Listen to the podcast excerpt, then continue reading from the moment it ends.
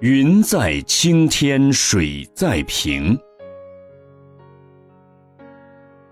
唐代诗人李敖非常向往唯严禅师的德行，任朗州刺史，曾多次邀请唯严禅师下山参禅，都被唯严拒绝了，所以李敖只得亲自去拜见唯严禅师。去的那一天，巧遇禅师正在山边树下看经。虽然是太守亲自来拜访自己，禅师毫无起迎之意，对李敖不理不睬。侍者提醒韦严说：“太守已等候您多时了。”韦严禅师只当没听见。只是闭目养神。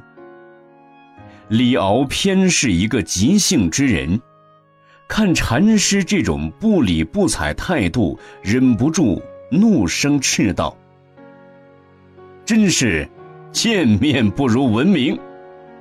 说完，便拂袖欲去。唯严禅师这时候才慢慢睁开眼睛。慢条斯理地问：“太守为何看重远的耳朵，而轻视近的眼睛呢？”这话是针对李敖眼之所见不如耳之所闻而说的。李敖听了一惊，忙转身拱手谢罪。并请教什么是戒定慧。戒定慧是北宗神秀倡导的渐修形式，即先戒而后定，再由定生慧。但唯严禅师说，石头西迁禅师的法寺属于慧能的南宗，讲究的不是渐修，而是。顿悟法门，因此，唯严禅师回答说：“我这里没有这种闲着无用的家具。”李敖丈二和尚摸不着头脑，只得问：“大师贵姓？”唯严禅师说：“正是这个时候。”李敖更弄不明白了。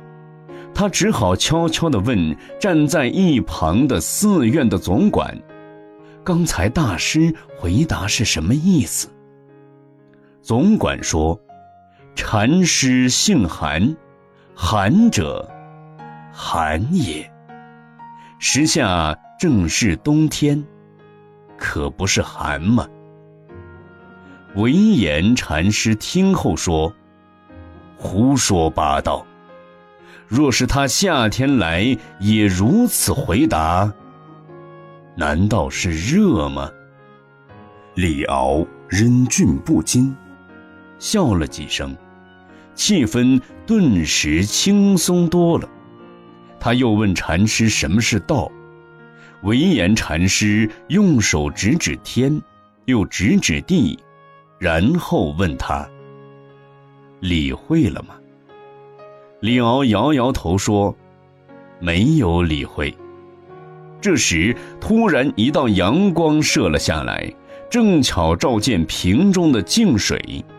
李敖顿有所悟，不禁随口念了一记：“练得身形似鹤形，千枝松下两寒经。”我来问道，无余说。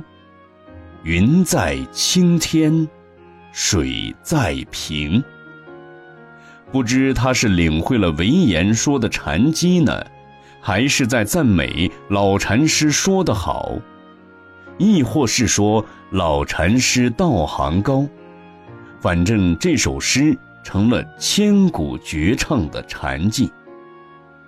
唯严禅师开始故意不理睬李敖，是想挫挫他的傲气和火气，以便投入参禅问道的心境。